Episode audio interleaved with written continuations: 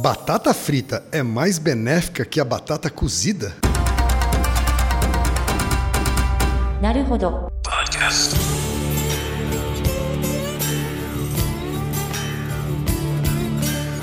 Bem-vindo ao Naruhodo Podcast para quem tem fome de aprender. Eu sou Ken Fujioka. Eu sou Altair de Souza. E hoje é dia de quê?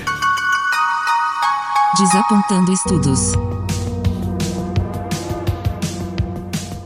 Altair, hoje é dia da gente desconstruir uma notícia que rodou a internet, Recentemente, mais uma vez. viralizou na internet e que teve como uma das origens a notícia que saiu na Super Interessante. Isso. Muitas, algumas pessoas já enviaram pra gente, né? O primeiro que mandou essa pergunta pra gente, Altair, é o Igor Henrique, de 23 anos, que é comerciante e carioca da Gema. Falou: Eu estava surfando nessa rede mundial de computadores. Me deparei com uma divulgação de estudo com a cara do Naruhodo. Batata frita é mais benéfica que a cozida. Por favor, me ajudem a desvendar esse artigo. É verdade essa afirmação? Outro ouvinte que fez essa mesma, mandou essa mesma pergunta, Altair, é o Lucas Campos. né? Também perguntou aqui: será que cabe um desapontando estudos com essa pesquisa? Acho que muita gente deve ter mandado, mas não custa nada, né? E mandou também a mesma notícia. Vamos ver o que a notícia diz. O título é exatamente esse, Altair. Batata frita é mais benéfica que a cozida. Mas tudo depende de como você frita. Tá? A notícia diz o seguinte: para a alegria geral, a ciência voltou a encontrar benefícios surpreendentes em comidas demonizadas pelos defensores da alimentação saudável. E a hora chegou. As incríveis, crocantes e douradas batatas fritas estão oficialmente redimidas. Um estudo da Universidade de Granada, na Espanha, descobriu que vegetais fritos podem trazer mais vantagens para o corpo do que quando são cozidos, desde que a fritura seja feita em azeite extra virgem. Tem o link no post, né, para a matéria completa e também para o estudo da Universidade de Granada, né?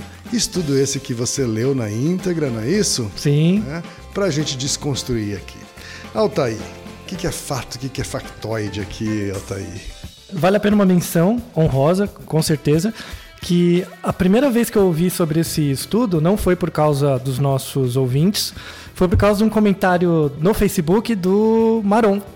Isso, né, do, Alexandre Maron, podcaster do, do Zing. Ele postou no Facebook dele. E aí o Ken comentou Naruhodo. aí eu, eu, eu postei também um comentário nesse mesmo post do Maron com uma citação do Ken. Qual é a citação que você faz muito? Eu ia falar uma coisa, mas deixa pra lá. Isso, foi isso mesmo que eu coloquei ali. Porque eu, eu ia ler o artigo, mas já tava imaginando que não. A né? gente não deixou pra lá, né, Altair? Isso, é, não, não. A gente deixou pra lá no post. Mas, mas depois eu fui ler o artigo com O calma próprio e tal. post do Alexandre Maron era irônico, obviamente, né? Mesmo? Mesmo. Será? Ó, já tinha gente fe- feliz da vida ali. Ah, porque ironia é uma coisa que não é compreendida no mundo das redes sociais. Pois é. Indo ao aspecto mais técnico da coisa, eu fui atrás do artigo em si, tá? A super interessante, ela coloca como referência um post do site da Universidade de Granada, e esse post ele faz um comentário sobre o artigo original. E no, no post da Universidade de Granada tem o link para o artigo original. O Maron colocou na, no Facebook dele o post da Universidade de Granada direto. Aí de lá eu achei o artigo e, e acessei, né? Peguei o artigo aqui para ler. Vamos falar sobre a premissa do artigo. Primeiro, ele não fala assim, a- a- o título da notícia, tanto na Super Interessante quanto na Universidade de Granada, é falar da batata. O artigo não fala só de batata, então não é só a ideia da batata frita. Ele fala de batata, abóbora, tomate e berinjela. Tá? São o- os alimentos que ele submete a esse teste. Tá? Qual é o teste, Altair? Falando um pouco do aspecto teórico assim do, do artigo, ele fala da importância dos fenóis. Então, o que são fenóis? Né? Os ácidos fenólicos, né? ácidos fenólicos são um conjunto de substâncias, tem vários tipos. Os ácidos fenólicos eles têm uma capacidade de ser substâncias antioxidantes. Então eles evitam a oxidação dos processos internos né, do, do seu organismo. As substâncias antioxidantes eles têm um papel importante para evitar, por exemplo, aspectos ligados ao envelhecimento, desenvolvimento, por exemplo, caso você tenha, num caso muito extremo, e caso você tenha predisposição de células com mutações genéticas, coisas assim, tem várias vantagens mesmo. Então, os fenóis em si, eles são de fato benéficos. Sim, os fenóis. E estão presentes nesses alimentos aqui Isso. que você mencionou. Isso, então os fenóis estão ali. A premissa do artigo é o seguinte: então, esses alimentos têm fenóis, né? O ácido fenólico, os tipos de ácido fenólico, que são vários, você pode é, ingerir eles diretamente. Tá? No entanto, o ácido fenólico ele sofre alteração na sua estrutura dependendo da temperatura. Ou seja, tá? quando a gente cozinha, esquenta essa- esses alimentos, eles, eles re- reduzem os níveis de, de fenol nos Isso, alimentos? é, é você isso? pode quebrar essas moléculas, tal, mudar as propriedades físico-químicas delas. Tá? Então a ideia é que o processamento prévio das- dos alimentos pode alterar o padrão e a quantidade desses ácidos. Tá? Até aí tudo bem. certo. E o que, que altera? Né? É, o- a temperatura, a proporção de água, tá? porque os ácidos fenólicos eles reagem com água. Tá? Para quem está no colégio, principalmente mais ou menos segundo colegial ou terceiro, onde você já tem química, físico-química, química orgânica tal, vocês devem lembrar, acho que quem faz muito tempo, ele talvez não lembre, de moléculas polares e apolares. Você lembra desse Vixe, nome? Maria. Faz tempo, né? Elicia uma memória muito antiga na sua cabeça, né? Então, os ácidos fenó- fenólicos, quando eles são colocados num meio com água, né? A água é um meio polar, tá? Então a água tende a tirar coisas dos ácidos fenólicos. E aí oxida os ácidos fenólicos, eles perdem um pouco da propriedade, tá? Quando eu coloco Propriedade antioxidante. isso. Então, os ácidos em ambiente polar, eles perdem coisas, tá? Em ambientes apolares, como o óleo, né, o ácido não perde. Tá. Perde menos. Então, a premissa do artigo é que se eu colocar esses ácidos num ambiente com óleo, é, eles perdem menos a sua propriedade. No entanto, você tem também uma outra, não é só a questão do polar ou apolar, é a temperatura. Tá? Ah, num cozimento padrão, quando você pega um- uma berinjela e cozinha, a temperatura da água varia mais ou menos entre 80 e 100 graus, né? A fase da fervura ali. Tá? Quando você coloca no óleo, já aumenta para 180 graus no mínimo, né? Para o óleo Ou seja, é, muito fritar. mais temperatura. A temperatura é mais alta. Isso pode comprometer tanto a qualidade do óleo, né? E dependendo do alimento, pode comprometer também a, a estrutura do alimento, né? É, mesmo não comprometendo a quantidade de ácido fenólico, pode aumentar, por exemplo, a quantidade de gordura insaturada do alimento e tal. Faz diferença ser no azeite extra virgem, como ele menciona aqui? Sim, então, isso é importante. O, o, o óleo faz diferença sim, tá? Porém, o óleo que ele usa no artigo, que é o extra virgem e tal, é caríssimo. Eu acho que no Brasil você nem encontra, porque mesmo quando você vê na lata é, azeite extra virgem, não é tão virgem quanto o azeite que eles usaram, né? Que é bem, é, eles foram num, num lugar que para extrair mesmo direto da oliva, tudo. É, a, a região bastante rica, inclusive, Sim. em azeitonas e produção de azeite, né? Então a qualidade do azeite era, era muito bom do óleo, tá? No artigo eles pegaram, segundo as tabelas aqui, eles pegaram cinco condições, tá? Em que eles testaram esses quatro alimentos: batata, eh, abóbora, tomate e berinjela. Eles pegaram, fizeram uma preparação com esses alimentos crus, alimentos fritos em óleo, né, na- na- no azeite, ah, alimentos salteados, que você põe um pouquinho de óleo e salteia, né, eh, fervidos em água, e uma mistura de fervido também, mas uma mistura com um pouco de óleo e um pouco de água. Então fizeram essa- esses padrões.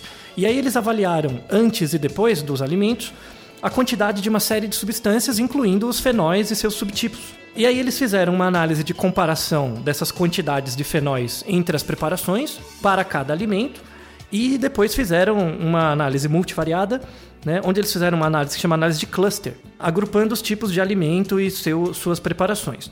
Tá? O, o artigo basicamente é esse. Agora vamos falar do artigo em si. Né? O artigo é meio ruim, né? Artigo é meio- né, Assim, a premissa é boa, a história é boa, é muito legal. Mas indo, indo- usando o chapeuzinho do estatístico, assim, O, o estudo ele teve vários problemas, né, Altair?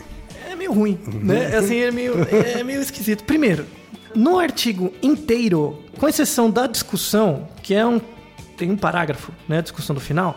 No artigo inteiro, ele faz todas, com exceção da análise de cluster do final, ele faz todas as análises, todas as tabelas, comparam os grupos, agrupando todos os alimentos juntos. Então ele compara, por exemplo, a quantidade de fenóis nos alimentos crus, fritos, salteados e fervidos, né? Mas todos juntos. No texto, ele descreve cada alimento separadamente.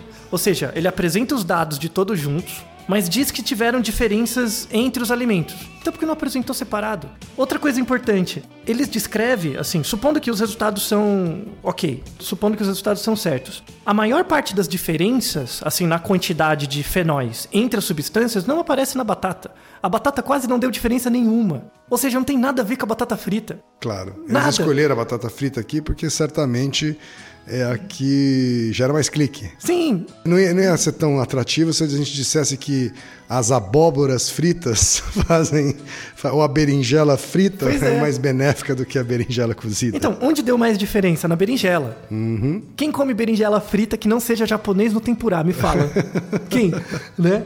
Ou seja, não ia pegar, né? Você fala, ah, como berinjelas fritas são melhores que berinjelas cozidas ou cruas. E daí? Eu nem como berinjela, né?